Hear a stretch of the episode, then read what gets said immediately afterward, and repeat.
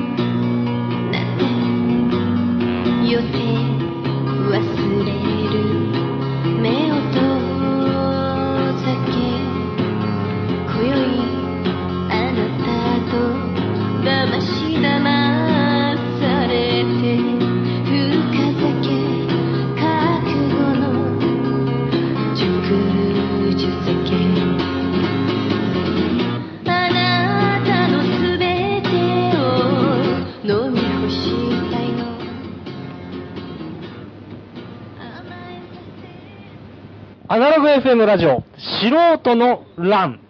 えー今週もやってまいりました。えーお相手は、マハラネムヤです。松本はじめです。松本るきつらですどう。もどうも。寒いですね。え毎日毎日。え本当に寒いです。こんな寒い中ね、え熱いものが。なんだ？に、なんかこう、燃えたぎる、燃えたぎってるものがある燃えたぎってるものがあると。おまあ最近、なんか、秘密保護法が通ったりとかね。ええなんかまあ、まあ相変わらず、巨悪がのさばってるじゃないですか。そうですね。もうなんか、平常運転みたいになってきましたけどねね。普通にこう、標準的に巨悪が、巨悪がうん、普通に進行しててなんかすげえなっていうのもあるんですけど、ええそこでやっぱね、東京新聞あるじゃないですか。我らの東京新聞が。以前も紹介したと思うんけどそうですね。ん何度かラジオにも取り上げられてますけど。うんあれがね、はい密かに飛ばしてるんですよ、最近。急加速してるっていうか。あの、東京新聞原発の時もさ、原発はね、はいはいはい反対のはいはいはい方に舵を切ってさ、やっぱりすごいなんか、あの、報道したりとかさ、うんうんあの、デモも報道したりとかいろいろすごいやってたでしょ？はいはいはいはい。で、その時もすげえなと思ってたんだけど、それではいはい東京新聞撮るようになったんだよね。そうでしたね。素人なん午後、ええええええで、なんかラジオでその時紹介したりとか、うんうんうんうんなんかいろいろ、いろんなところで俺もなんか書いたりとかはい。もいろいろあったんだけど、で、まあそれ以来東京新聞撮ってて、ええ。でもやっぱり原発の問題もなんだかんだ言ってまあ下火じゃないですか。そうですね。まあ、反問題自体はずっと続いてるけども、うん。そうそうそううん。まあね、その世間的なトピックとしてそうだよね。の盛り上がりっていうのはね。ん。もう時間がもうしょうがないんだのもあるんだけど、うん。それで、うん。なんだかんだとやっぱりそういうニュースも減ってきたりとかして、はいはいはい。ほんでなんかね、あの、まあ普通のまあ新聞って言えば新聞だから、まあそんなに新聞って普段読まないでしょ？いや、俺はいもう。俺はもうほとんどよ読まないし、うん撮っててもそんなに確かに読んでない方じゃないですかね。なんか本当に大きいニュースがあった時にちょっと目通すぐらいな感じになっててさ。あはいはいはい下手したらなんか来てても忙しかったりして読まないでそのままうんねうん、捨てちゃう時もあったりとかもしたんだけど。で、まあ、秘密保護法団なんだのでさ、最近なんかまた政治がなんかすげえ動いてるでしょ。なるほどなるほど。で、その時にふっとさ、東京新聞見てみたらさう、ん。だいぶ飛ばしてるんだよ。急になんか、うんポーって見たら。おうおうね、今までなんだかんだなんか平和の記事とかも多くなったりしてたんだけど、なるほど。今まで全部原発だけのだったのがさ、はいはいはいはい。そうじゃなくなってきて、なんか普通の新聞みたいなのなるほど最近見たらやばいことになってて。また盛り上がってきてしまってる。うんでも秘密保護法、やっぱ、超反対のさ、うん、うん。明らかにその立場の新聞になっててさ、すごいですね。うん。今ちょうどこのうん手元にですね、な、ね、な何度かちょっと。何しかあるんですけどさ、3部ありますね。ね、秘密保護法、まあ、この、通る前もすごかったんだけど、ちょうどはい通ったところから何日か、なんて通った時もなんかもう秘密保護法が成立だってさ、それよりもでかいぐらいの字で国の形変えてはいけないとかさ、もう明らかになんかこう、メッセージの方がでかい。メッセージがねうんうんあ、そうかそうか。事実よりもね。なるほどね、そうだようんね。し新聞で事実報道しなきゃいけないのに、メッセージがね、やたらでかいんだよ、なんか。意見の方が大きいと。うん。こでのうん確かにこれ目に入ってくるの、まず国の形、うん変えてはいけないうん、権力監視うん、ひるまずうん、論説主観、山田哲夫。で、これ、一面トップが社説なんだよ、いきなり。これ社説なのか社説じゃないのか。でもまあほぼ社説ですねまあ、論説いいんだから、社説を書く人が書いてるから、まあ、社説みたいなもんでさ。いきなりメッセージでから入っててさ。怒りのね。うん。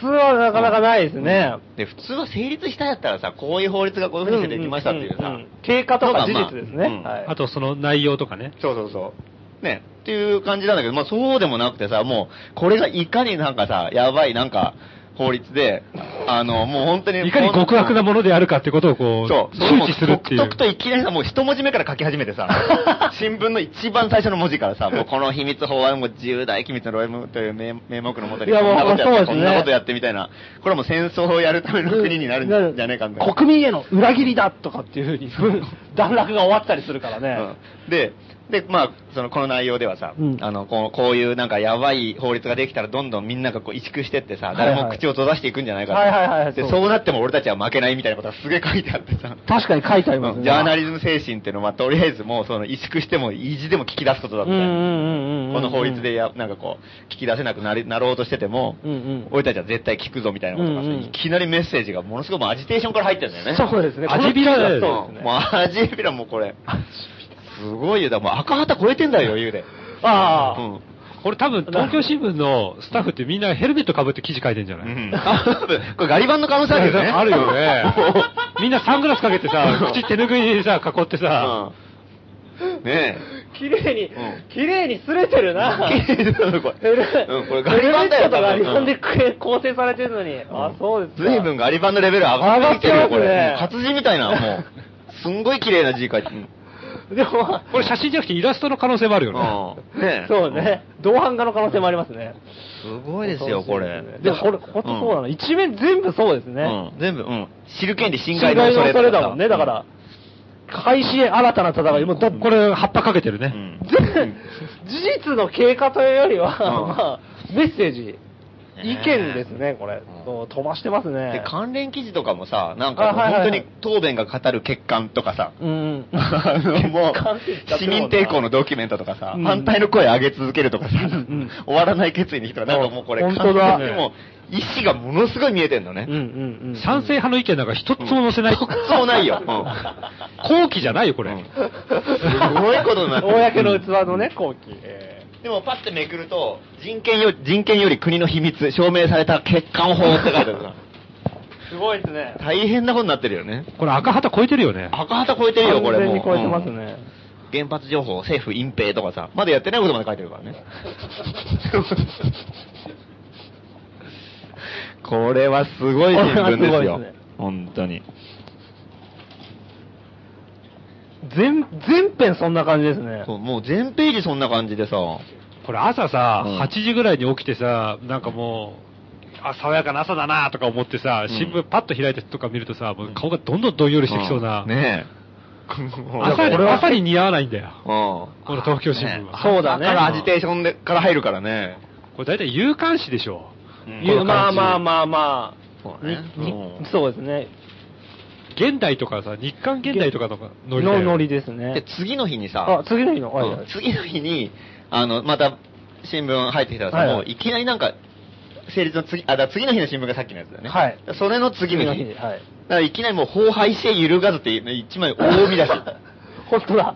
また法廃止へっていうメッセージから来てますね。できた法律を廃止しようって訴える新聞ってさ、聞いたことなくないそれ。ないですね。ないですね。これも山田哲夫が書いてるんですかね。山田哲夫さん、これ誰が書いてるのかちょっと わかんないけど。違う違う人ですね。いっぱいいますね、いろいろ。ん城島さんと関口さんが書いてる。聞いたことない人ですけど。まあ、きっと大物なんでしょうね、左翼の。うん。いやいや、いや、新聞記者で新聞記者活動家ではないです。いや、これはすごいですよ、本当に。うん。これでなんかもう、もう、その、その日の新聞とかにはもう、なんかもう、うまくなんかさ、うんうん海鮮の朝感じた恐怖っていうさ、なんかもうあ、、すげえ見出しじゃん。90歳ぐらいのおじいさんのうん、あの、大東亜戦争の覚えてでしょ。そう。なんかこう、うん。そうそう。ちょうどね、この日がさ、8月こ、あ、2月、あ、12月の8日で、あー海鮮日。真珠湾攻撃の日でさ海鮮の日でしょ？はい。だから、そまあ、それの記事でさ、はいはい。海鮮の日はこんなんでしたみたいな、こなんな風に。思ったみたいなうんことがあって。太平洋戦争を振り返る記事ですね、これは。で、なんかね、あ、ただ？ただ、秘密保護法、また統制かっていうさ、サブタイトルみたいなのついてて、そのそのおじいさんもさ、なんかこうね、ああの時は開戦して、あうん。やっとうとう始まったのかっていうふうななんかこう、家族の会話とかもさ、はいはいはいはい。あって、ね、いや、そんなこと言ったら特攻警察に見つかったら大変な、つ捕まっちゃうよみたいな話になったみたいな。なるほど。あ話題から入って、治安維持法があったみたいな。そしてまた現代、秘密保護法ができおて、またそんな時代になったのかみたいなと嘆くみたいな、なんかね。そういうこう芋づる式にね。すごいね不幸の連鎖みたいな。すごい。うん。イメージ操作ですよ。12月8日の海戦っていうこのファクファクトをうまく結びつけてますねう、ん秘密保護法に。無駄がないですね。無駄がない。材料、材料をうまく使い切る。うん うまくすごい新聞になってきてね。冷蔵庫の残り物でね。うんそうそうそうそうそこれは大したもんですよ、これう。い。や、す、す、これ、本当にでもさっきルキスラさんも言ってたけど、大丈夫なんですかね、これね。何が？あの、その、秘密保護法賛成の人のうん意見が一切ない。ないし。いやちょこっとあるんだよ。あ、ちょこっとある。ちょこっとあるんだよ。いろんなところに散りばめられて載ってるんだけど、明らかに読む人がだったら、そりゃないでしょっていうふうにしか思えない多分ね、東京新聞作ってる人も、撮ってる人とか新聞読んでる人のことを読者って思ってなくて、参加者とかって思ってると思うな なるほどね。この我々の作り出すこのムーブメントに、で、もう2といえばカーみたいな感じで、知らない人に知らせようっていう記事構えじゃないと思うんだよね。なるほど。そう俺たちは気を緩めずに行こうって言ってるわけだから。なるほもど。のすごいテンション高い。だってもう、ええで、12.6を忘れないっていうさ、巨大な見通しがま、またあってさ。はいはい。え？だからこれ、せあ法律が通った日でしょ？ああ、うん可決した日なんですね。そんなひどい目にあって、もう絶対忘れないぞみたいな、なんかもう、すごい、すごいことになってるよ、ここれは。れ、あれなんか面白いのが、うんあれですね、署名が結構でかいのが面白いですね、記者の名前が。あ、そうだね。政治部長、金井達樹。うん。12.6を忘れない。なんか、潔いよね。で、あこれはいいでしょ。匿名じゃないのはもう最高でしょ。そうだね。うん卒業文集みたいですね。すげえわ。これは大したもんですよ。来るなら来いっていううん。気構えですね。ね。で、今日の新聞とかでもさ。なんかもう、内閣支持率急落っても大喜び。47%って結構高いじゃないかとか思うんだけど。そうね。半分、半分だね。意外と支持してんじゃないかって急落。ね、ちょっと10%ぐらい落ちたのかな書いてあるけど。まあまあ、こういう世論調査っていうのはよくわかんないけどね。あーまあまあまあうんなるほどなるほどなんか、うん秘密東京新聞が調べたりしては、なんかこうね、高い感じの高い感じしてますよね。これで2%とか言ってくれたら面白いですけどね。でもそうすると全部の信用性がなくなるから。まあ、でもまあ2%だと面白いけどね、確かに。本誌調べ。うん。だから47%だから、結構ちゃんと調べてますから、うん記事も、あの、信憑性高いですよ。うん。いい、いい、正しい記事書いてます。確かに。えで、なんか、なんかね、なんかこう面白い、なんかか各国の反応みたいなさ、えあ、はいはいはい、なんかこうどっかにあったりとかして、ドイツ、フランスとかさ、うんうんうんうん。なんかいろいろ、いろんな国のなんかアメリカとか、その秘密保護法に、秘密保護法に対するうんができて各国の反応。そう、各国の反応っていう記事があってさ、そこ見て、見てみたらさ、うんうん。あの、なんか、やたらなんか、なんとか、前なんとか国会議員のなんとか委員長とかさ、なんかやたら、これなんかすごいところから抽出してきてね、抽出してるんじゃないかっていうようなさ、人選なんだよ。なんとか NPO 法人のなんとかみたいなさ、NGO 組織か。うん。とかさそれ各国の反応ってそれ言っていいのかなっていうのがね。なるほどねものすごい狭い分野からピックアップしてきてるんですからね。できた時かな。うん。まあ、うんうん狭い分野というか、うんあれですね、その、わかんないですよ。なんでその人たちが選べたのかわかんないですけど、んまあ、記事にすべきことを言ってた人たちがたまたまそういう、うん。ねうん。人たちだったんでしょうね。そのドイツのうん人のい、ドイツの人はこう言ってますっていうのでうん、挙げられてる人は、うん。元ドイツ、れドイツ連邦議会の議員。で、著述家の方。うん。とかね。フランス、フランスは？ジャーナリスト組織国境なき記者団のアジア担当アジア担当さんの方。うんアメリカとかは、ね、世界各国の言論弾圧を監視する非政府組織ジャーナリスト保護委員会のアジア担当、プログラムコーディネーター。それは反対するだろうって話だよ。反対して当たり前の人に話聞いて、各国の反応って大きく出るっていう。いやいや、各国の反応ですよ。まあ、確かにそうだけど、あの、ドイツではどういう世論なのか。ねまあまあまあ、わかんないよね、これ。まあそうそうですよ。世論調査をね、するわけにもいかないから、まあ、任意で、任意で抽出した人がたまたま。たまたま元ドイツ連邦議会の議員で著述家の方だったり、たまたま、世界各国の言論弾圧を監視する非政府組織ジャーナリスト保護委員会のアジア担当の人だったり。なるほど。奇遇な。うん奇遇ですよ。奇遇、もう、そんなね、神のいたずら。狙ってないね。狙ってないです、何にも。何にも狙ってないです。これはいいですよ。この新聞最高じゃないですか、これ。東京新うん聞。ちょっと冷静に考えたら、いやええあれって思うこと結構あるけど、もう怒りまくってるから、怒りまくってる。有無を言わさない迫力があるね。うん。やっぱこのテンションの高さで突破しようとしてるところが俺は好感が持てるんああ、だなるほど。なるほど。でさ、で、で、よくよく考えてみるとさ、はい客観的な報道っていうのは無理なんだよ。あーそうそうですねんありえない話だよ、うんそんなもの。でてか、そんな本当の客観報道があったらそれ嘘だよね、そんなも。うんん何にもないよ、それ。うんうんうん何、一文字も書けなくなっちゃうわけで。うんうんうんだそうなった時に、やっぱ絶対出ちゃうし、うん。うんうんあの、どっかの、どっちかの意見ばっかり言わないにしても、うんどういう見出しにするかとかさ、うんうん何をさうん、報じるかによっても意思って出ちゃうわけだから、うんうんうんもう絶対、あの、意思ってのなるほどは絶対出てくるわけだよ、なるほど行動には。うんとなったら、やっぱり俺東京新聞ぐらいになんないと、うん嘘だって思うんだよね。ああ、帰ってね。もう出ちゃうってレベルじゃないもんね。出そうとしてるもん。だから、かといって、でも東京新聞で書いてること全部本当だと思ったらさ、それはアホなんだよ、読む人が。うんうん各国の反応って、お世界中反対してるじゃねえかとかさ、思ったらそれただのアホでしょ、うんうん。あ、でも、あ、こういう反対の人がいるんだな、この国にはっていうふうに読まなきゃいけないわけ。うんうんうんうん。例えば産経新聞とかさ、うん。読んだらもう完全にあれも、もう、イカサマ新聞でさ、うんうんもうなんか、超偏った内容の記事ばっかりが出るでしょ、なんか。あれもさ、あれ本当に信じたら大アホでさ、うんあ、なるほど、こういうね、うん。見方をするとこういうふうなことになるのかってして読まなきゃいけない。うんうんうんうん。そうなったらさ、やっぱ東京新聞すげえいい新聞出てきたなと思ったよ、すごい。そういうリテラシーをこうちゃんとね、うん。こっちの方で用意してみれば、まあ、この突き抜けた感じとかも、でもこれを100信用するんじゃなくて、うん。俺でもこの、まあ、やっぱり記名記事っていうのが潔いと思いましたけどね。あそれは確かにね。とにかく。うん。うんこれはやっぱね、か俺は逃げも隠れもしないっていううんところは、秘密保護法ってもう極悪な法律ができたってことをすごい伝えてるじゃないですか、うん東京新聞、同じ日の産経新聞だったら、うんこんな素晴らしい法律ができましたっていうふうに報道してるのがないですかね。まあ、かもね。これで裏切り者も出ない、なんか、ううんん、平和な安全な国になる。みんなが同じことを考える国がやっとできたみたいなね。うん。そうは書いてないと思いますけどね。偽産経新聞作ってみたいね。あー、なるほどね。今、うんレキトラさんが言ったような感じのうん俺の考える産経新聞。新聞。これで全員同じこと考えるようになったとか、むこれでもう無駄なことは考えなくて済むとか、やっと秘密がバレないとかね。うんこれで、あの、権力者が統治しやすいような、んそして我々も住み心地のいい国ができるとか。あなんか、そう。うんいいですね、そういうのが。新聞ってさ、でもなんか子供の時から撮ってたでしょ？はいはいで、なんか、言ってもやっぱりさ、その頃ってさ、そのなんか客観報道なんて言われてもわかんないし、うん意思があんのかどうかもわかんないし、逆にこっちにも意思も何もないし、いや判断能力もないからさ、読んだらそのまま思っちゃったりもするいや、そうでしたね。っていうのもあったけどさ、なんか、で、俺新聞ってのは、だからただ、なんかさ、ニュースなんだなと思ってさ、何新聞がどうなんて全然知らなかったああ、し私もそうですね。はい。でさ、俺大学入った時にさ、その、野宿同好会っていう貧乏旅行サークルみたいなのも入ったんだけど、はいさ新聞会ってとこにも入ったんだよね。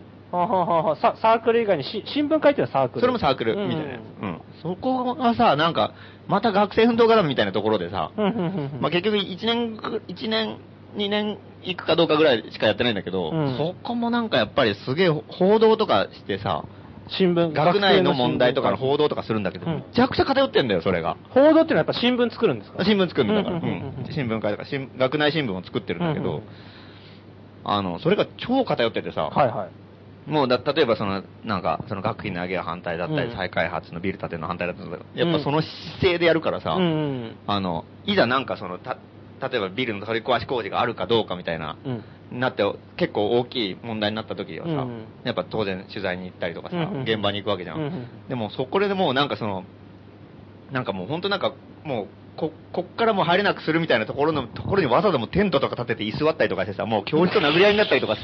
え新聞記者が？そうそう、記者がだよもう、立てこもり寸前みたいなさ、いや、それ、いや、これは報道だとか言い言い張ったりとかしてさ。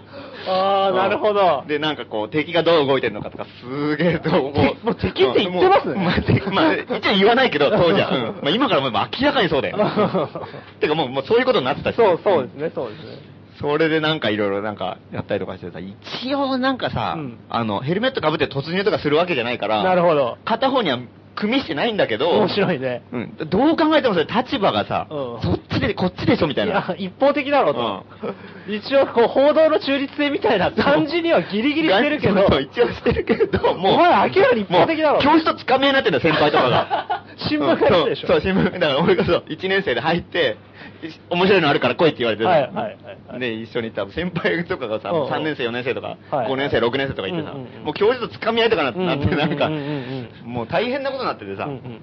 とこれ、いやでもこれは取材だとか言ってさ。ほんでまあ、まあできる記事はもう当然なんか、うんうん当然反対の立場から。反体制の。わーって書いてあるわけじゃん。はいはいはいまたこんな無無謀ななんかことやってみたいなさ、うんことをわーって書いて、でも別にさ、なんかの団体の機関紙とかじゃないから、ね、共産党の機関紙の赤旗とかじゃないはいはいはいい。はい。だからなんかこう、一応さ、客観的な立場を、を装って、あ書き方を超偏って書くみたいなさ、それはすげえ面白いなと思って、あれは良かったよね。そういうそういうう。書き方があるわけね。う。うんんうんうんうんまあうん。つまあまあそうだよね。東京新聞みたいな感じで。うんうん。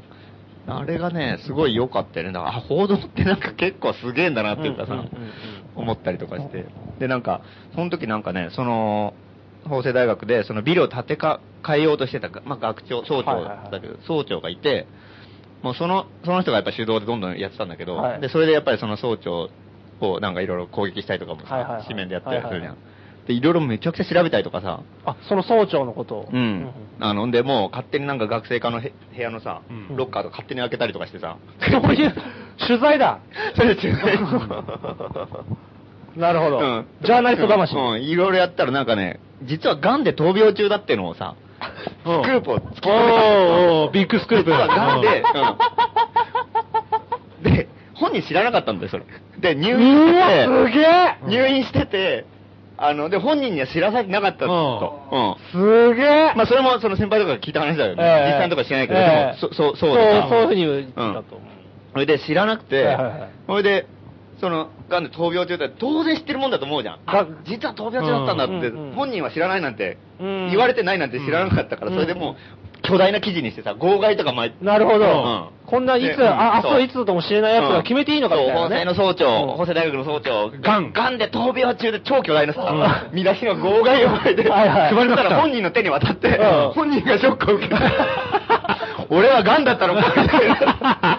すげえが、学内の号外で知ったんだ。うんすげえそれからしばらくで死んじゃいましてね、それ。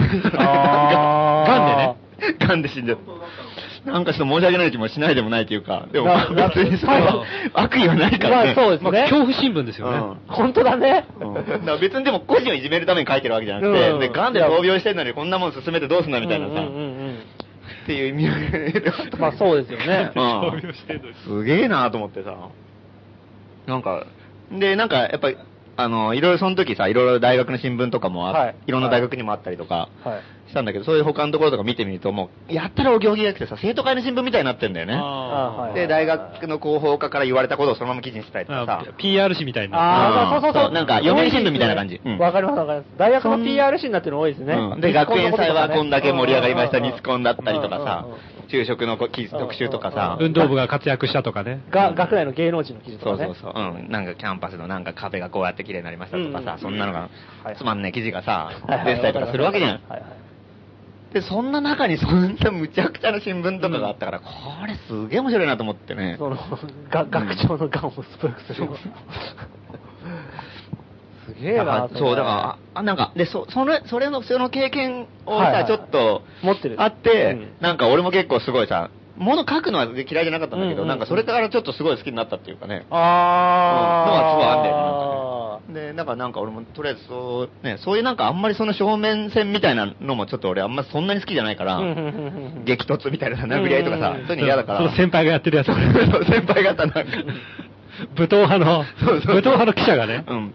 武装してなんか取材行くとか嫌だからさ。うんうんあの、そうじゃなくて、なんかこう、なんかこう、おちょくった感じでさ、いろいろ記事書いたりとかし始めたりとかっていうのは、なんか結構その辺の影響もあったりなるほどなるほどこうやってなんか、偏った意見うんうかいかにこう中立を装って書くかみたいなテクニックとか。なんかこう、別の線でね。嘘はつかないけど、100倍ぐらいに誇張して書いたりとかさ、あの、こう、ビラとか作るときって大体そうだわけええなんか、ああいうのってすげえ面白いなと思って、なんかねうんうんうんうん。嘘ついたら全てが面白くなくなるし、そうですね。全然違うじゃんって思われたらね、あはいはいはいはい嫌だけど、いや、本当だけど、そうですね。大げさってやつね。うん。ゼゼロをい一ゼロなのに1って書いたら嘘だけど、うん1をまあ、100ぐらいにしても、1あるんだからっていううんところはありますうん。もんね。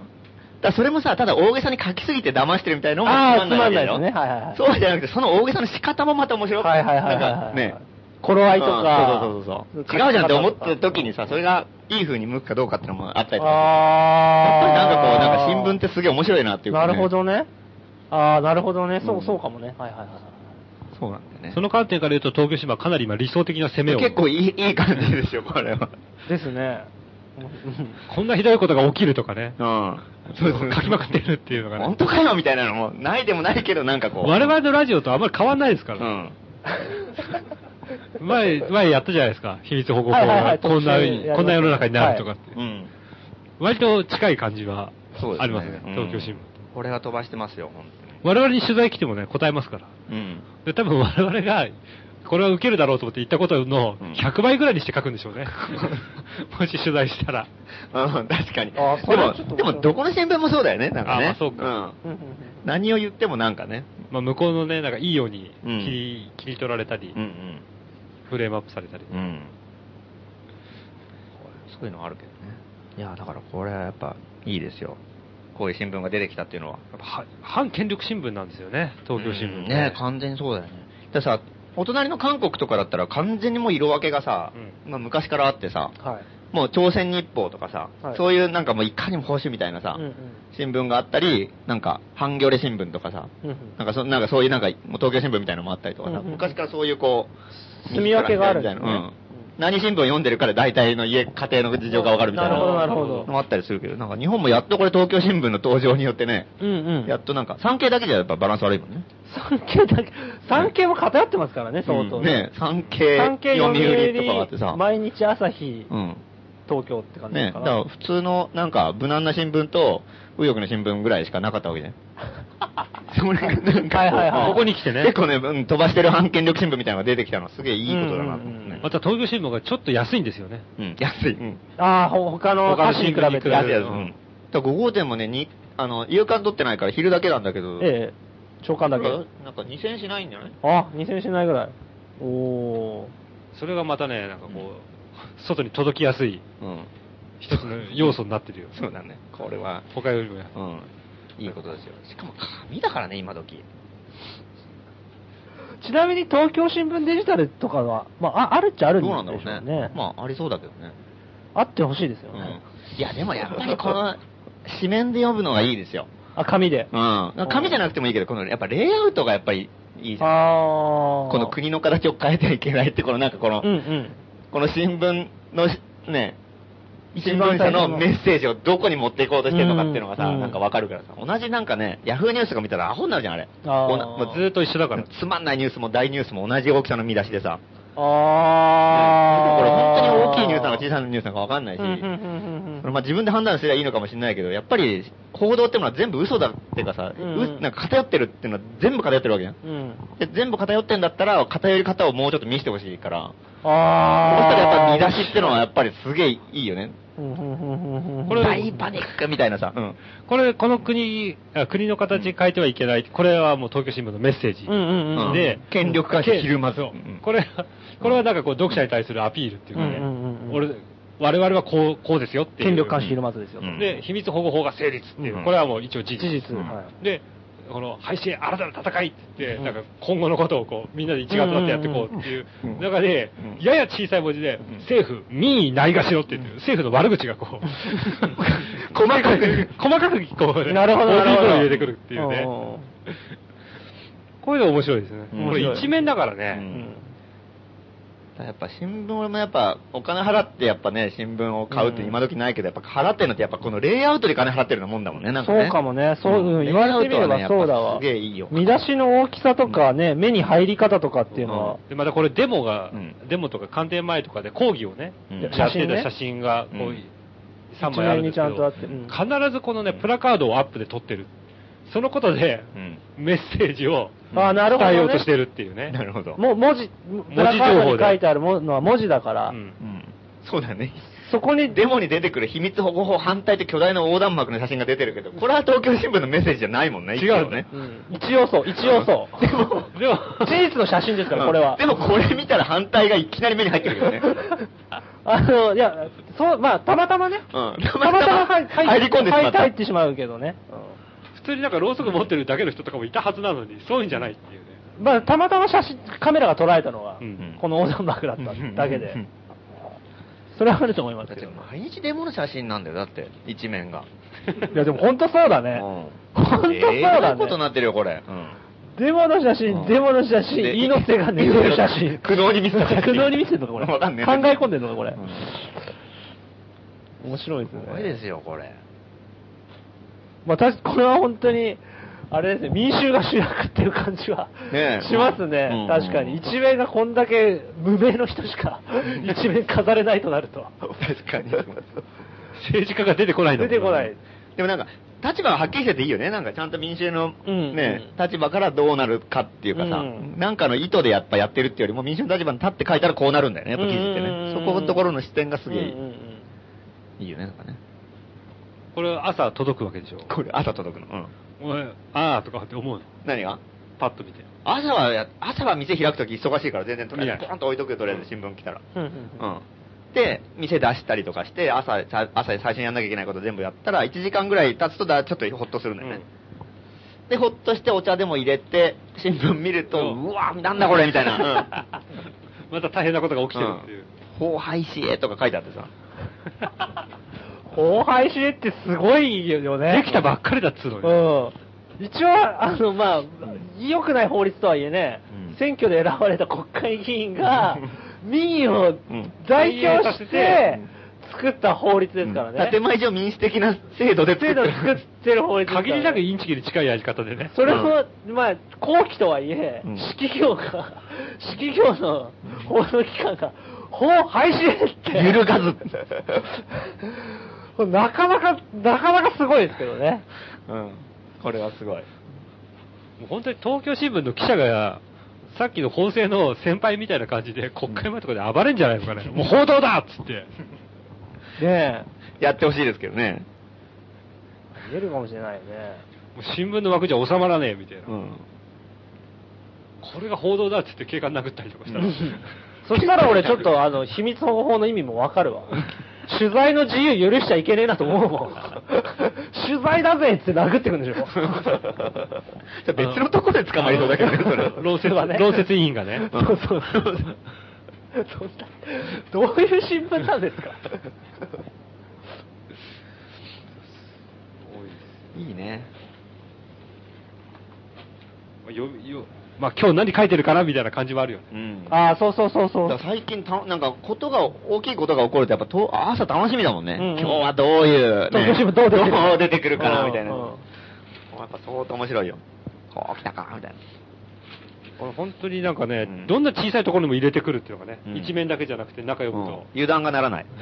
本当そうだね。油断ならないよな。油断ならないよ、これは。さりげなくね、入れてくるっていうのが。うん。どこに入ってるかわかんない。だって小さなデモとかも報じるもんね。うん。そうそうそうそうそう。さっき見たのは、その、地地域面を見てたら、うん。目黒であった抗議行動の話が、うん少年野球とか、うん。地域、町のメガネ屋さんとかの記事に混ざってちゃっかり載ってんだよ。地域の、ね地域で起きた抗議活動ですみたいな。あだから地域でしょ？みたいな感じ。地域の話題でしょ？みたいな感じ。すごい。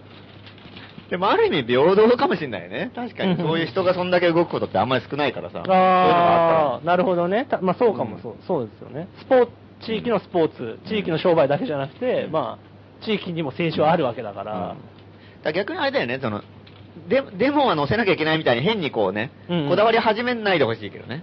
あ盛り下がってもやっぱりここは載せないと民衆の声も載せないってことやってさやったらやっぱ良くないじゃん、なんか。それはそれで、うん。でもやっぱ盛り下がったらちゃんとそれなりにさ、報道したりとかで、盛り上がった時はちゃんと報道したりとかさ、その辺バランス取ってる方がなんか、ちゃんと報道してるなっていうふうには、うんこっちも思えるからさ安心して読めるけどうんうんうんでもかんでも載ってたら、なんかこれ、なんかデモに気使ってんじゃないのこの新聞とか。あねでも思っちゃうもんね、やっぱね。載せてなかったとか文句言われるのが怖がってんじゃないかとかさ。ははははははそんなったら嫌じゃないよそうですね。そそのうち何でもかんでも勝利、勝利って書いてあったらね、もうそれは、最悪の。東派の新聞みたいになってる。やっぱ東東派の新聞ってそういう感じなんですかね？学生の時にさええ、あの、中核派とかいるでしょ？今、いるみたいですね。うん。中核派の新聞とかいっぱいあるんだよ、大学の中に。はいはいはいあれとか読むと超面白いよ。へー。うんなんか本当バックナンバーとかもいっぱいあるんだけど、はいはい読むとさ、昔から勝ち続けてることになってるんだよ。すごいじゃん。うん。一回も負けてないんだよ。無敗なんだよ。連戦連勝。すべて大勝利とか勝ったとかずーっと、もう。もう70年代ぐらいから。ええだからもう革命前夜みたいになってるんだよ、もう。ずーっと、うんすると前夜なんだ。負けてないのが一回も。うん中華派は政権取ってんじゃないですか、じゃあもう。それでいくと。うんで、なんか共産党のさ、あの、新聞とかもさ、はいなんか、民政ってなんかその、はいはい。共産党の青年部みたいなのが、うんうんそれのなんか新聞とかも、それも勝ち続けてるでしょ？全部勝ち続けてんだよ。すべての党派うん。まあ、法制にはその二つしかなかったけど。あはいはいはいうん。なんかみんな勝ち続けてるからさ、これどういうことなんだと思ってさ。世の中全然良くなってないのうそれでどんどん悪い世の中で戦争とか起こってんださ。勝ってねえじゃないかとか思う。勝ってないか、もしくは、お前らが勝ったからよくなくなってんだとしたら、お前らない方がいいってことになりますけどね。足引っ張ってるって。うんそう、なんかあれはね、すごい、うん、あれあれで面白かったよ、あれもう、ものすごいテンションの高さね。それ面白いね。うん。あれは面白いどういう理屈つければ勝ったっていうふうに結論付けられるのかっていうのは結構謎だよね。謎だねとりあえず結論に勝ったって書いとけば勝ったことになるのよ。う んそれすごい世界だね。だって、いかにスポーツ報知が巨人 B キャラとしても、巨人が負けた試合勝ったとは書けないもんね。書かないね。すすごいですね、やっぱ、運動の世界は。うんたまたま取り掛かった人も人数に入ってたりとかする。なるほど。結集とか書いてあって。駅前で群衆がとかさ、警察官を包囲したみたいなこと書いてあったりとかしてさ、いや、違うんじゃないかなみたいな。はいはいはい。それ見るよ、なんか大きい音出たらとかさ。お同じ一瞬でも見たら参加者ないから。同じメンバーでもさ、うんいや、今日はちょっとしょぼかったなと思っててもさ、機関誌見たら勝利って書いてあったら、うんえ？って思うだもんね。そうだよね。でもそうなってるだろうね、多分ね。あれでみたいなさ、うん大勝利とかさ、大打撃を与えたみたいなこと。政権に大打撃みたいなことはやっぱ常に書いてるわけだ。本当かよ。何が起きたんだっていう。逃げ出す寸前みたいなさ。でも政権の方にしてみたらさ、気づきもしないっていう可能性とかある。まあそうだろう。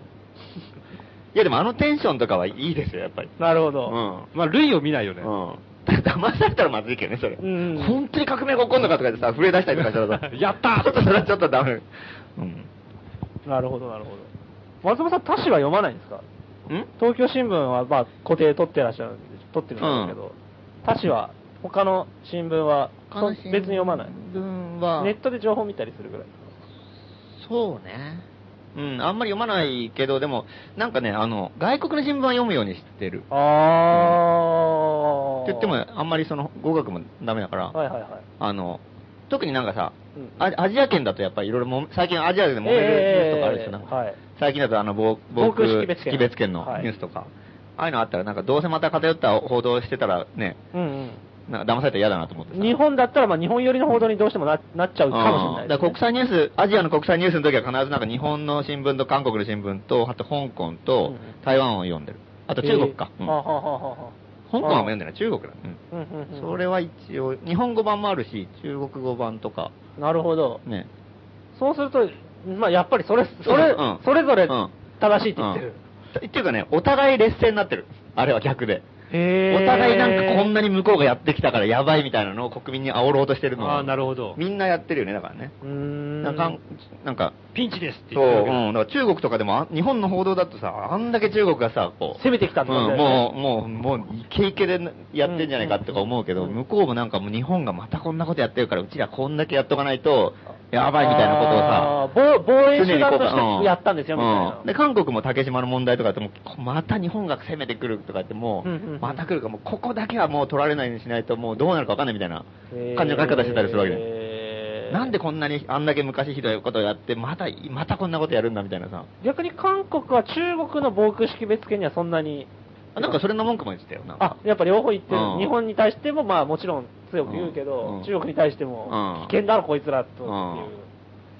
なんかみんなが劣勢に立って戦争が起こるっていうのはなんかすげえ昔と同じ同じですっていうかね。ね。ああれに騙されたら本当に危ねえなと思って、やっぱり各国の新聞やっぱ読んだ方がすげえいいよなるほど面白いですよ。なるほどそれネットで全然読めるからさ。ーほほほほほほあ、なるほどね。うん。まあ、そまあ、それぞれの、もう、それぞれの各国の新聞を読むと、まあ、日本の国内の新聞とかのうん報道のあり方とかも、うんちゃんと 読み取り能力を持って読めるっていうことだよね。そうだよね丸、うん丸、あの、完全に信じ込まないで済むっていうか、あ何しか読むと面白いのかもしれないですね。そうだね。もしかしたら。ね。産経と東京、うん。読んだら面白いかもね。産経と東京なら面白いでしょうね。うん産経はちょっと、ちょっと、偏りすぎかもしれないかですね。東京のブレ方よりももっとひどいもんね。うんうん。ブレ、は、触れ幅ぐ具合がねう。んだ読売ぐらいがバランスいいのかね。うんうん、そうかもしれないですね。まあ、そうですね。それこそネットで読める記事もあるでしょうからね。ね東京にしても、読売にしても。うん読むと面白いかもしまあ、ただ紙のね、うんレイアウトを見てほしい。そうね あーそうこれが、これが今日、今日の一番のポイントそうです。ね。うん。これ芸術だもんね。完全にレイアウトはこれ。うーん。東京新聞。まあ、ただね、これ、ガンガン言ってますけど、我々東京新聞から1円ももらってませんから。むしろ金払って買ってる。うんみんなで取ろうとか読もうって話じゃないっていうねいいよ。まあスポンサーになってくんねえかな、この番組の。東京うん東京新聞がスポンサーになくて大変だっていうのを俺聞いたことありますけど、ね、その東京新聞が我々のスポンサーにつくっていう。なんかね、広告がね、でっかいのばっかりなんだよね。あー、細かいのが入ってない。細かいのがね、ないんだよね。大企業の広告が一切ないよね。うんうんうん。これで成り立ってる新聞なんかすごいな。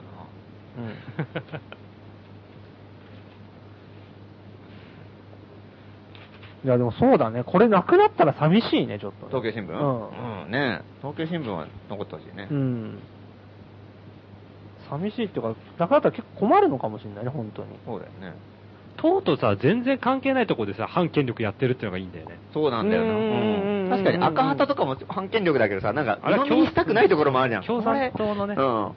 なんか、いきなり社民党のすげえ悪口の記事とかあったりとかするしさ、うんなんかそういうの嫌だなとか思うしね。んんうんうんうんうんあそれはあるかもしれないですね、本当。党の機関紙じゃない。そうなんですよ。っていうとこそこがなんかやっぱり一番いいなってう思う。ん。本当になんか、おっさんが怒ってるみたいな感じじゃん。うん そうだね。なるほどね。お前本当これじゃ戦争になるぞ、この野郎みたいなさ。東京新聞はいい。東京新聞出たことあるよね。あるある。東京新聞は結構出るね。そうなんだ。なるほど。その時はどんな感じで、割とソフトな感じなんですか？わかんない。だからその時によるよ、だから。あの、なんかコメントだけ、なんか電話で求められてる。なんかこう、あ持ってる時もあれば。去年の8月15日の終戦の時なんて、はいはい2ページだよ、2ページ。2ページにわたり。うん。沢地久恵さんと。2ページ。沢地久恵さんと、対談。松本はじめさん。う新聞2ページって超巨大な記事だからね。そうね。うんそうね。すごい高いよね。うん？あの2メ、2ページって。せんね、広告宣伝費。広告だったらうん広告費で考えたら、いや、な、な、何百万かね、知らないけど、そうなるでしょうね。1000万とかいくんじゃないの、まあねえ東京新聞だと安いのかわかんないけど。ねなんかず対談、対談だったえ。うのん、対談。随所にこう、リサイクルや買い取りしてますみたいな。言わなかったです。それがね、てっきり忘れて一個も言ってないんだよねうん。言っとけばよかったな。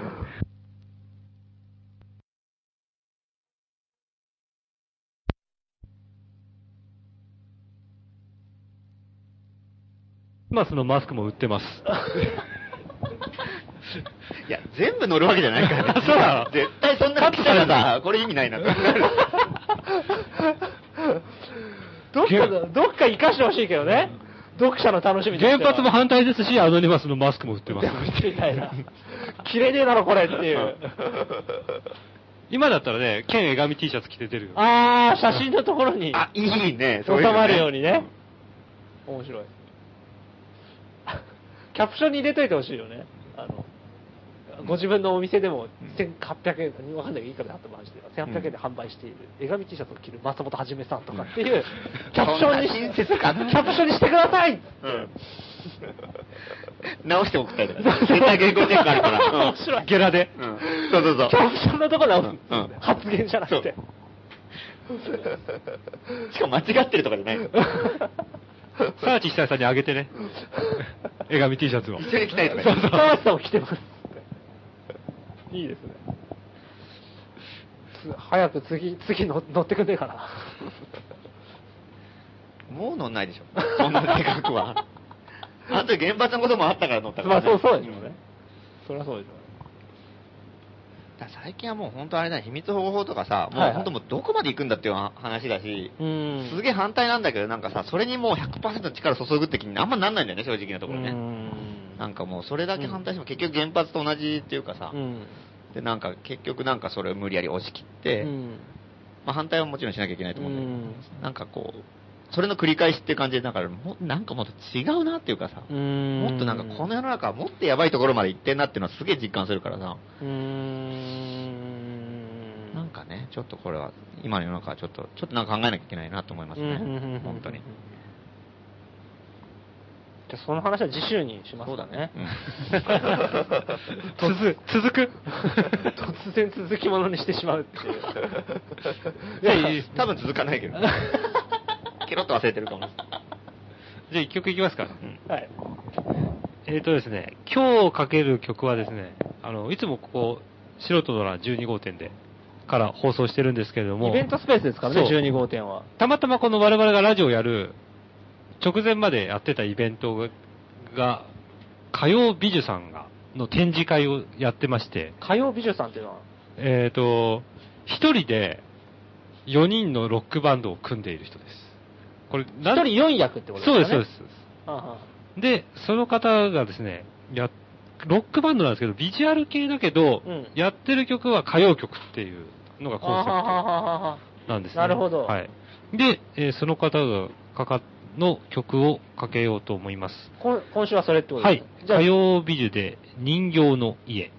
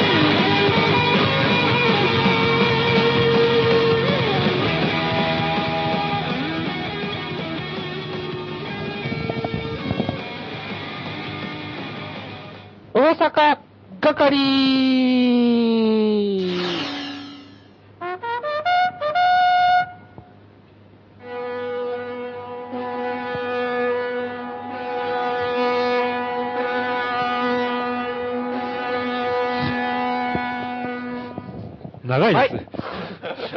思いのほか。大阪から来てるんですか？もう終わったじゃないですか？2週前に終わりました。だいぶ前じゃない？あれ。何でしたっけ、大阪係って。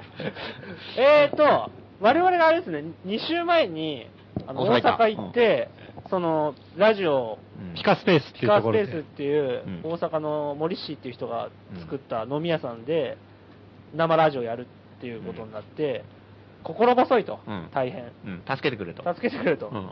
そのためのうんハガキを募集してるとうん。応援ハガキを。うん。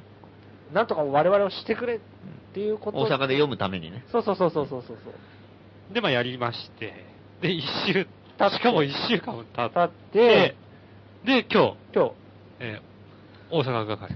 もう一回行かなきゃいけないじゃん。そそういうことなんだもんねそうです何の思い出もないね。大阪の。覚えてないよ、もう。うん。2時間ぐらいしか覚えてないの。えー我々が大阪でやるにあたっての強力な援護が来てます。お、いいですね。えーえー大阪係。ラジオネーム、どがつく無能。お、素人のランラジオの皆様、ようこそ大阪へ。大阪でのラジオ放送、ぜひとも参加させていただきたかったのですが、残念ながら仕事の都合上、行けなさそうです。大変申し訳ありません。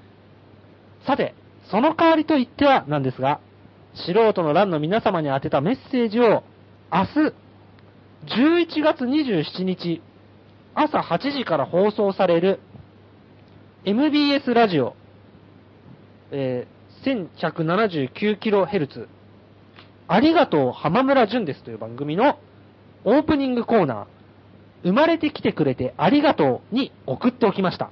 おこのコーナーは、放送日前日に生まれた赤ちゃんに宛てたお父さんやお母さんからのメッセージを浜村淳氏が代読するというもので、毎朝8時から8時3分頃までの間に7、8通ほどのメッセージが紹介されます。このコーナーは、初めての朝を迎えたすべての新しい命を祝福したいという浜村淳氏の強い意向により、送られてきたメッセージはすべて採用されるという形式になっています。お今回はこの場を悪用して、素人の欄の皆様がにやりと笑えるような面白ネタを仕込ませていただきましたので、うん。明日朝は早起きして MBS ラジオを聞いてもらえるとありがたいです。ちなみにラジオネームは、はじめの父ちゃん で送っています。死んでるけどね。では、皆様、おやすみなさい。っていう内容でしたね。ってことは、これは、えー、我々のラジオが、うん。11月の26日の、うんまあ、よ夜にうん。オンエアしましたねオンエアやったわけですよね。で、翌日？翌日の朝8時うに、ん。MBS ラジオ、11月27日の、朝8時。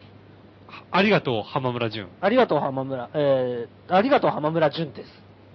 うん。のオープニングコーナー、生まれてきてくれてありがとうっていう、お父さんお母さんが、自分赤ちゃんに自分の新生児にうん。メッセージを送るで100%の採用うん。のハガキを、ど、どがつくむのが書いて送ってたと。うん。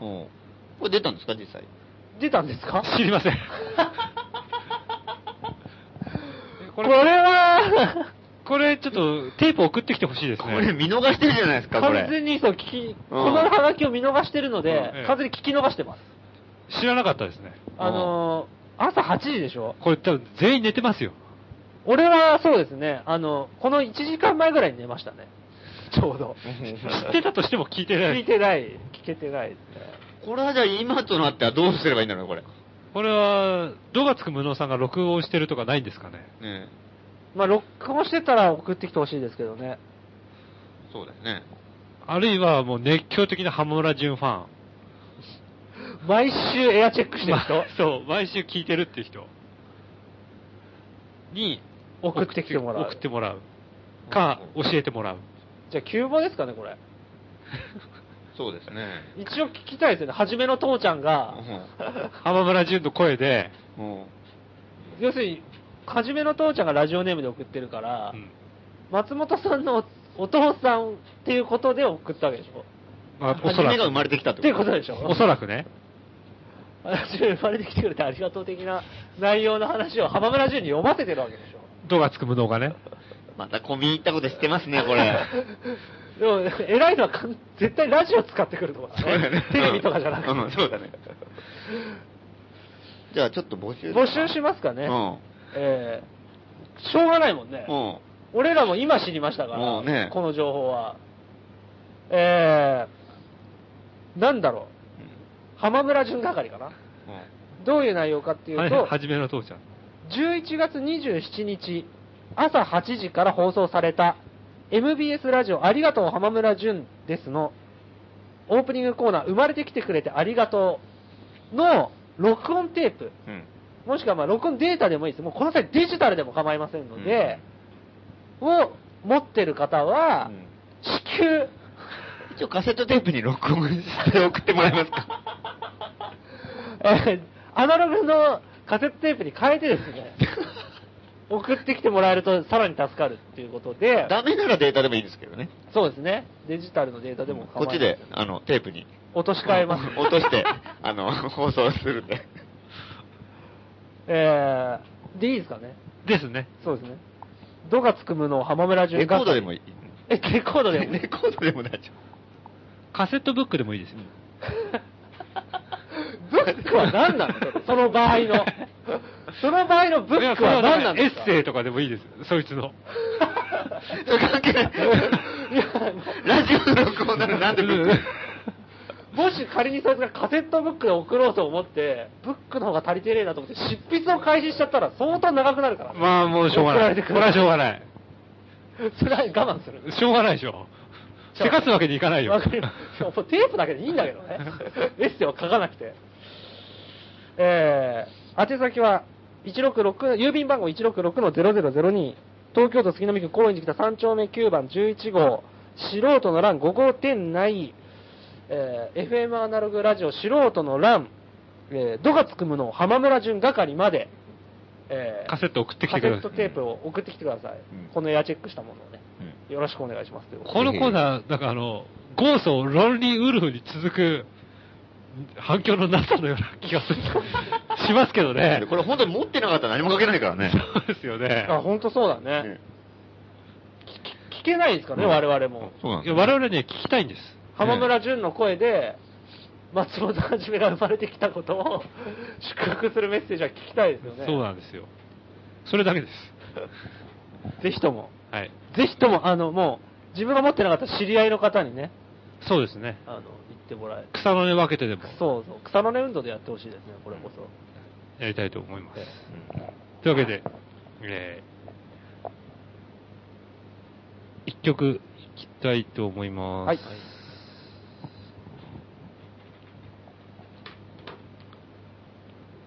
今日は、よ火曜美女さん。火曜美女で、愛の水中歌。「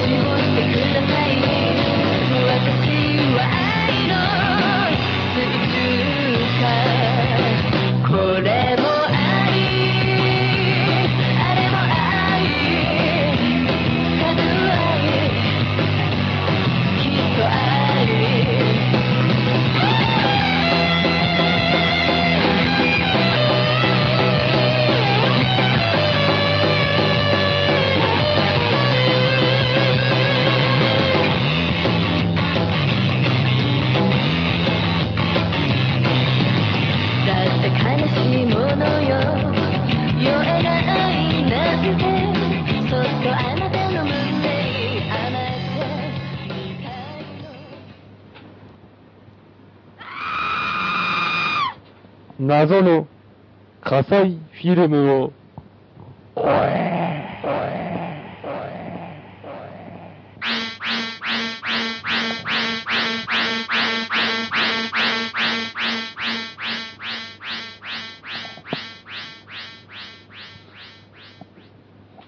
今日長いですね。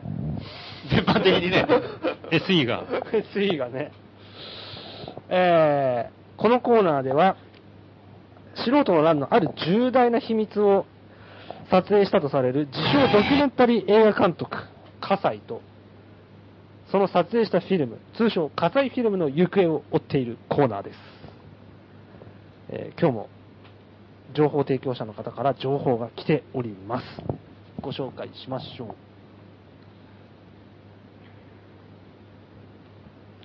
えー情報提供者、東京都 DJ クロコダイル。皆さん、こんばんは。先週のことです。私は自宅にいて、夕食を終えて、なんとなくテレビを見ていました。面白くも、つまらなくもない。なんてことないバラエティ番組でした。あの根の根が落とし穴に落ち、砂まみれの原田信郎が仕掛け人の鶴瓶と掛布に、こらーと怒鳴っていました。その時です。ピンポン、ピンポンと音がして、テレビ画面の上にニュース速報というテロップが流れました。お、なんだ？と、私は原田からニュース速報に目を移しました。速報が流れました。海上自衛隊は火災を確認。そう書いてありました。なんだこれ？私はよくわかりませんでした。しかし、ニュース速報で流れるくらいだから大事なことなんだろうと思いました。テレビ画面には落とし穴から這い出てきた清水国明が、なんだかんだと理由をつけられ、青汁を飲まされてむせています。私は別の局にチャンネルを変えました。ニュース速報が流れてきました。今日未明、陸上自衛隊が葛西に接近。軍隊が動いているのだからビッグニュースのはずだと思った私は NHK のニュース番組を見てみました。しかし NHK は政府の変更報変更報道を謝罪としているためか、自衛隊や葛西のニュースなど全くやっておらず、のんきに今年の紅白歌合戦出場歌手のインタビューを流していました。砂まみれのあの根の根が初出場の喜びを語っていました。その時また、ニュース速報が流れました。航空幕僚長との会見は、か、航空幕僚長との会見を、葛西は拒否。いよいよ何かよくわからないけど、何かが差し迫っているようだと、私は慌てました。しかし NHK のアナウンサーも、画面を見てニュース速報が流れているのを知っているはずなのに、顔色一つ変えず、ニコニコしています。私は日本が大変なことになっているかもしれないのに、国民に周知しない冷血感に見切りをつけ、古舘一郎の報道ステーションにチャンネルを合わせました。合わせると同時にニュース速報が流れました。海上自衛隊は東京湾沖30キロの地点で火災ロボを確認。え？ロボットが日本を襲ってきたのか？私はパニックになりました。東京が襲われるのなら、西に逃げようと思い、急いでスマホで深夜バスの時刻表をチェックしました。この速報が流れている時も、古舘はゲストのあのねのねのに好きな食べ物を聞いたりして、和やかムードに終始しています。そして次々とニュース速報が流れていきます。火災ロボが海上自衛隊戦艦3隻撃破。火災は破壊の様子を撮影。火災ロボが陸上自衛隊戦車6台を撃破。火災は高笑い。火災あのねのね加入。火災とは無関係にオスプレイ墜落。陸海空自衛隊が火災の前から完全撤退。火災大勝利。火災連戦連勝。しかし、どのチャンネルのどの番組も、この異常事態には一切触れず、あのねのねばかり取り上げています。原田と清水が嬉しいような困ったような顔をして笑っています。ニュース速報が流れました。火災、首都制圧。本日午前0時をもって、東京から火災へ名称変更へ。どうやら私は火災都民になったようです。火災都民として3ヶ月暮らしましたが、暮らしぶりは以前とほとんど変わりません。ただ、ドキュメンタリー税月2万円が痛いです。以上です。なるほど。我々がこう、ちょっとテレビから目を離している隙に、新聞に目をやっている隙に、どうやら、火災に東京の地名が変わってたと。初耳ですけどね。ええ私も初耳ですけど、でももう3ヶ月目に突入してて、ドキュメンタリー税月2万円が発生してるらしいですからね。高いですね。なるほど。じゃあ今、猪瀬が油汗かいてるのってどういうことなんですか？東京の土地じゃないんじゃないですか？じゃあもう。火災の関係ないんじゃないですか？あれ。うん関係ないのかもね。わかんないですけど。まあ、関係ないっていうことが納得できないから油汗かいてるんじゃうないですか？ん俺関西に攻められてんのかね。猪瀬が。猪瀬がそういうことだったのか。まあでも、ちょっとでも、猪瀬も気づいてないのかもしれないですね。なるほど。見えざる火災という。そうそうそう。あと、東京都知事のつもりなんだと思うんですよ、まだ。ああ、あなるほどもう。すっかり火災都知事になるほどなってるのにね。ああ。あ、じゃあ、都議会とかも全然気づいてない気づいてないんじゃないみんな権力の座を追われてるのに、そうそうそうそう。まだ権力持ってる権力と思ってる争いをしてるわけだ。うん逆に勘違いしてるんですね。火災、火災とはどういう運営してるんでしょうね。一切伝わってきてないですけどね。うんドキュメンタリー税2万円という情報が断片的に伝わってきた俺払ってないですけどね。だから、青色申告の時にとかに大変でしょ。うんまとめてきます。月2万円。月2万円のドキュメンタリー税。24万円払うの24万円。高えな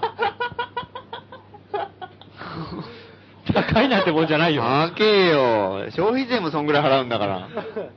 それとは別に、でもわかんない、まあ、個人事業主には何かこう、あるのかもしれない、ドキュメンタリー税ってなんだよな。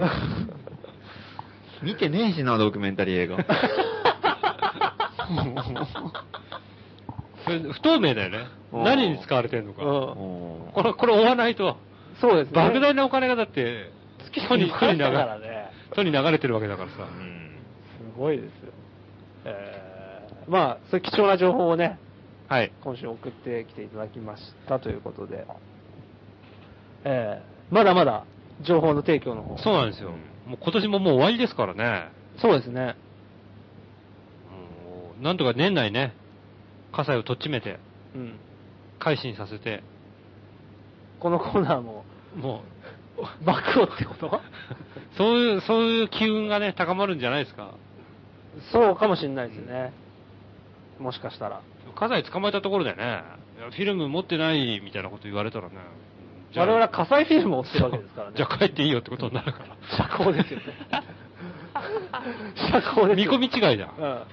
社交火災が持ってると思ってたからさ。うんまあ、どこに渡だか誰に渡したんだっていうぐらいは聞きたいと思いますけどね。そういうわけで、ええー皆様からの情報お待ちしております。宛先は先ほど言った。え通りです。ダメ一応言うと。はい。郵便番号166-0002、東京都杉並区高円寺北3丁目9番11号、素人の欄5号店内、アナログ FM ラジオ素人の欄、謎の火災フィルムを終え、係までおはがきお待ちしております。よろしく。よろしくお願いします。ということで、告知ですかね。違う？告知の、告知のコーナーですね。告知のコーナーですね。えー、先週はね、あの、告知がないっていうことだったんですけれども、今週はなんかありますか？えーとね、ちょっとまだわかんないんだけど、はいはい。12月20日に、あ、マジで？うん。あ、まだ不明とはいえ、まだ不明とはいえ、あの、広島から大将というさ、はい。はいはいはい。気が狂ったやつがいて、はいはい。あの、昔貧乏人大反乱集団っていうね、はい。謎の組織みたいなやつをやっててさ、ええ深く語れないやつですね。うん。それ、そう。あの、メンバーがやばすぎるの。うん。うん。もう、もうラジオでやめましょうよ。まあ、そのね、まあ、はい路上ではい、なんか鍋集会やってみええたりとかなんかゲリラ的にさ、なんはいか大パーティーやったりするんだけど、ええそこに集う人たちがさ、もう通りがかりの人だよね。通りがかりの人がちょっとやばすぎる。なんだこの人みたいな人がいっぱい来てさうん、うんうんまああんまり多くは語れないんですけど。うんまあそうですね。うんあの、僕も聞きません、それは。うん。で、で、まあその時にいろいろなんか、こらやばかったねってのもあってさ、はい。で、まあまあその後まあ、ね、素人らのやった。りええ。なんだかんだもやってて、ええ。全然その後音沙汰ないんですけど、大将っていうのは？大将ってのはその貧乏人大反乱集団を一緒に始めたやつでさ、ああ、うん。なるほど。その時結構相棒みたいな感じで一緒になんかいろいろ悪巧みをしてた。はいはいはい。やつがいて、そいつがまあ今度東京に来るっていうから、広島に一回引っ込んでたのに。うん。移住するってことですか？あちょっと遊びに、あうん。あ、えっ、と、今広島住んでて、ううんん、こっちにちょっと遊びに来るっていうことで、まあそういう機会もあるんで、え貧乏人大反乱集団15周年イベント。え。マジですか？すげえな。うん。はい。うん。やるんですね非国民集会みたいなやつ。非国民集会をうん、非国民決起集会。非国民決起集会みたいなやつを、ちょっとやろうかなと。あ、まだ未定ですね。そう、ちょっとまああの、店番が変わってもらえるかどうかがちょっとまだ未定なので、あ反乱するにも店番が必要。ー、まあ、ぜひ非国民決起とか言ってる間に店番がちょっと抜けらんねえなっていうのもあって。熱心な商人っていうね。うん。のもあるんで、ちょっとまだね、確定とはちょっとまだ言えないんですけど、まあ、20日にあるかもしれない。やるとしたら20日。やるとしたら20日。うん店番が見つかったら20日に。なるほど。場所は押さえてあるんですか？ちょっとわかんないですね。あ、場所はわかんない。うん。ということで、それが、どの辺でやるんですかね、まあ、もちろん東京でやる。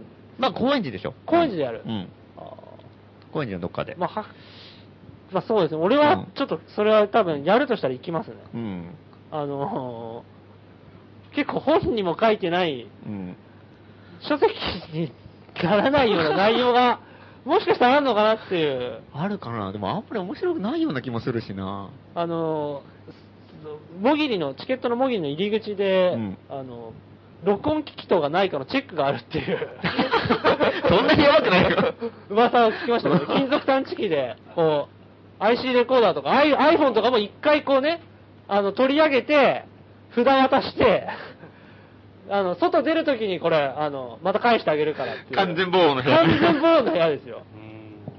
でもか、もう顔がゼロフレコじゃないと、多分、イベント自体も盛り上がらないんじゃないかなと思います。あアルカイダ級の イベントってこと？多分そうでしょ貧乏人新聞って機関紙が、機関紙っていうかさ、機関紙っていうか、まあ、貧乏人新聞ミニコミみたいな。うん。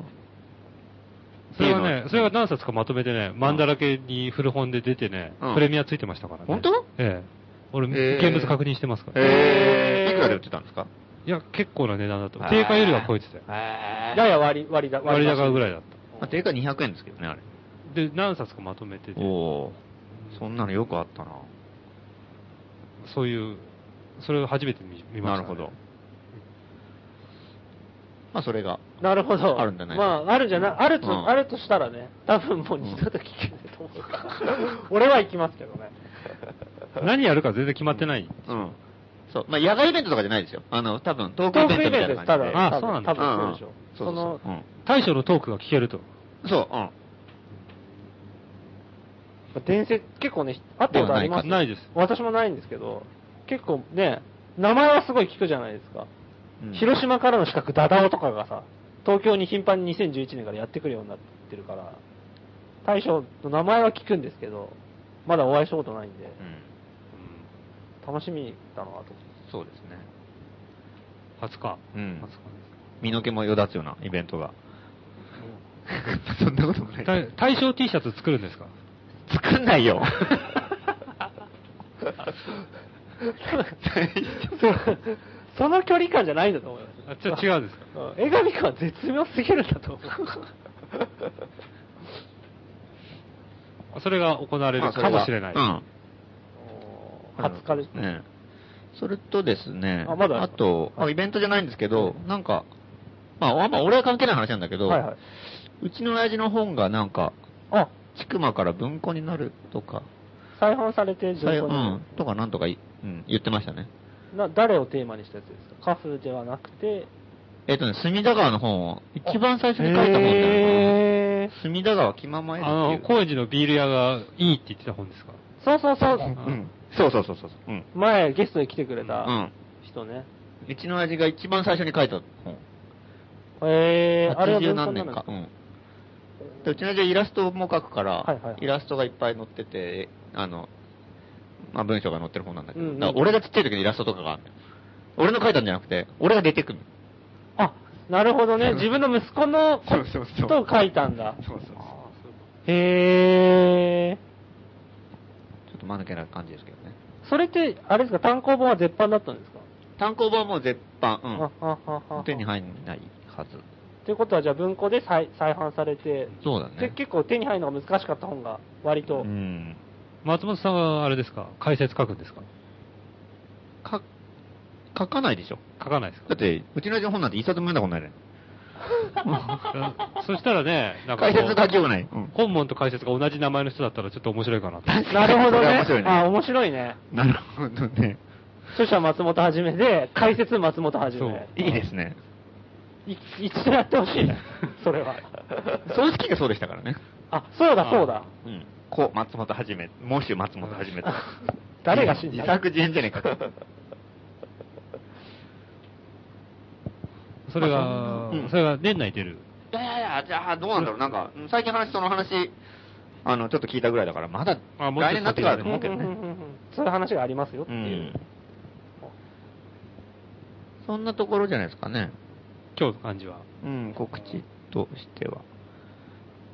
一応今日はあの、北中通りの、あの、忘年会があったらしいですけど、思いっきりすっぽかしてしまってね。あの、どうなることかまた商店街での地位というか、恐ろしいですけどね。発言権がどんどん低下してってる。やばいですね。なんかあの、北朝鮮で最近捕まった人、捕まったっていうか、なんか、あんな感じになりそうな気がして怖いんですけどね。まあ、そうかもしれないですね。失脚すると。うん。ねまあ、で、すでにね、殺すぞって言ってる人がもういるわけですからね。独裁者がね。あ、北中の。北中の独裁者が。やぶそばの前に。えうん。そうそう。殺害予告されてます。え。酔っ払ってやっちゃうベよベロンにやっちゃうよ、お前すでに何何度となく言われてますから、そうですね。もうこれでなんかじ事故で松本さんがね、だなんかい、松本さんの身に何かあった場合は、うん真っ先に疑われますよ、やぶじいやぶそばのおじいさんが。殺意をね、あらわにしてるわけですから。うん。ついさっきもですねええ、ついさっきというか、まあ、ラジオ始まる前も、あの、斎藤さん、あの、商店街の会長の、はいはいはい。からなんか電話があって、ええ。もうベロンベロンな感じで、あ、そうか、やったから。うん。おい来ないのかっていう、呼び出しが。ちょっとでも。顔出せよ、おいみたいな、うんベロンベロンの電話が入りましたけどね。じゃあ、顔はちょっと覗いて。出してないんですよ。やばいですねうんやばい。いやー、ちょっと店番がちょっと抜けられなくて、ちょっと、とか言って、ちょっと誰か見つけたらちょっと、ちょっと顔出しますよ、とか言って、ええまだわかんないです、とか言って、え適当にごね、え なるほど。ごまかし切ったんですけど、そのままラジオに来ちゃったんで、ちょっと出てないのがもう今ヒヤヒヤしてね、あ危ないねラジオどころじゃないんですよ。うん。本当は気もそぞろだうん。もう東京新聞とか言ってる場合じゃないんですよ、本当は。いつ怒鳴り込んでくるか。あ、怖いね。うん、軍団が。